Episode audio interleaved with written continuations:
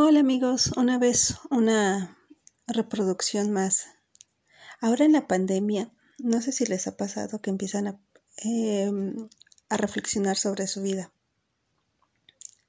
Y dentro de estas reflexiones me he dado cuenta que tengo sueños que no he cumplido.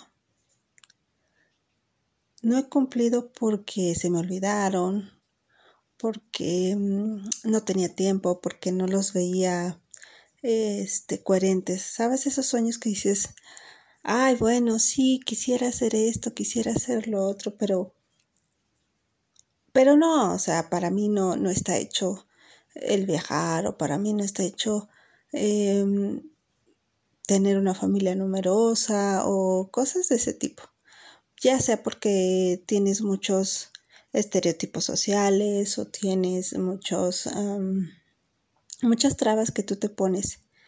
Y ahora que estamos encerrados, me di cuenta que todas esas barreras me las ponía yo.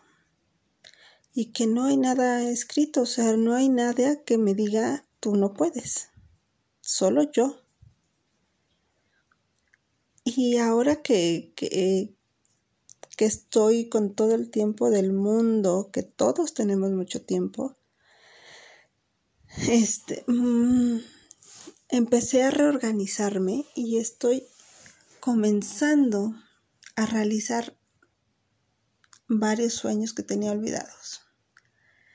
No los puedo realizar por este, por este paro que, que hubo, pero creo que al empezar a hacerlos, lo que yo, lo que puedo hacer desde casa, me hace como reactivar esos sueños, me hace estar más anímicamente arriba lo más posible, me hace ver el mundo y ofrecerle a, a mis seres alrededor una mejor versión de mí.